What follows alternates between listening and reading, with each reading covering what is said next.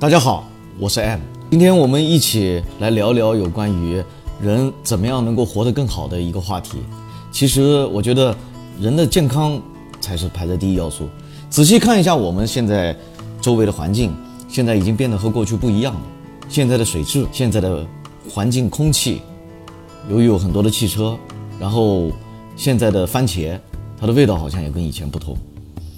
那么吃进我们嘴里边的东西，有可能对我们身体有好处，但也有可能会对我们身体有害。所以我觉得健康这个话题是我们没有办法逃避的一个事实。你有你的小孩，你还有你的父母，你还有你自己。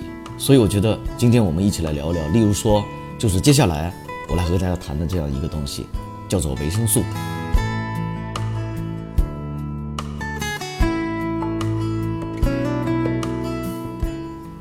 那谈到维生素，它是我们每一个人身体当中不可或缺，并且不能自行合成的一些东西。那么，维生素有分十三种，但是今天我们先讲最早被人类发现的一种，就是维生素 A。好，说到维生素 A，那么它有哪些作用呢？对我们身体有什么样帮助？第一，眼睛，这个我相信大家应该都知道，它有这样的一个特点。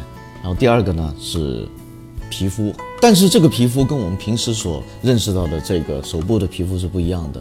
那我这里所讲的是上皮细胞组织，比如说我们的鼻腔黏膜，比如说我们的舌黏膜，呃，舌下黏膜，那么比如说我们的食道黏膜，女性的子宫，这些都是有关于维生素 A 的。那么换句话说，维生素 A 不够，皮肤将会变得粗糙，甚至会导致流产。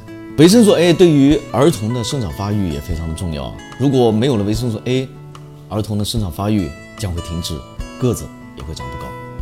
我估计有的人有这样一种感觉，有时候无缘无故的感冒，又无缘无故的好长时间好不了，这些问题怎么解决呢？同时，维生素 A 对造血系统的影响也是非常大的。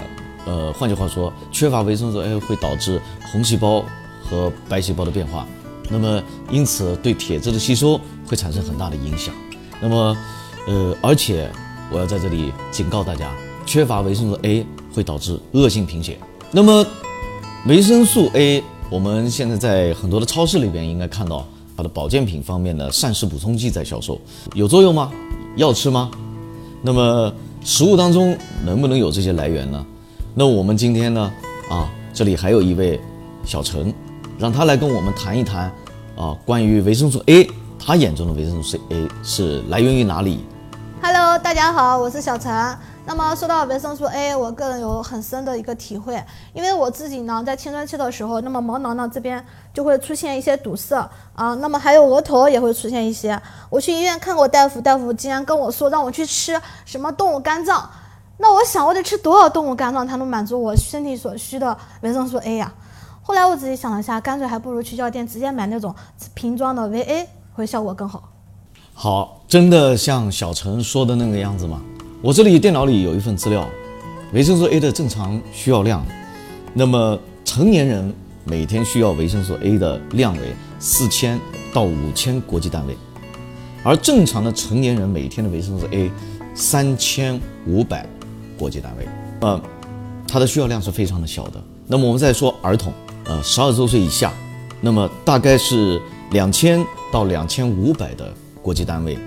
那么一般正常的饮食当中，啊，比如说像肉类、鸡蛋，还有新鲜的蔬菜，都可以满足我们日常的这些要求。那么我想请问一下，我们需要保健品吗？维生素 A 其实不需要再到药店去专门购买相关的保健品再去补充。因为从我们的日常的饮食当中就可以获得足量的维生素 A，那么，但是接下来我们就想知道维生素 A 从食物当中该如何正确的摄取，哪些食物是含有丰富的维生素 A 的？当然，同时我们也想知道维生素 A 会不会过量了以后给我们造成什么样的一个坏的后果，尤其是小孩子和老年人。所以，呃，如果你对这个话题感兴趣的话，非常欢迎你来关注我们的。微信公众号，一起来了解一下关于科学来武装我们生活的一些知识。我是 M，我们下期再见，拜拜。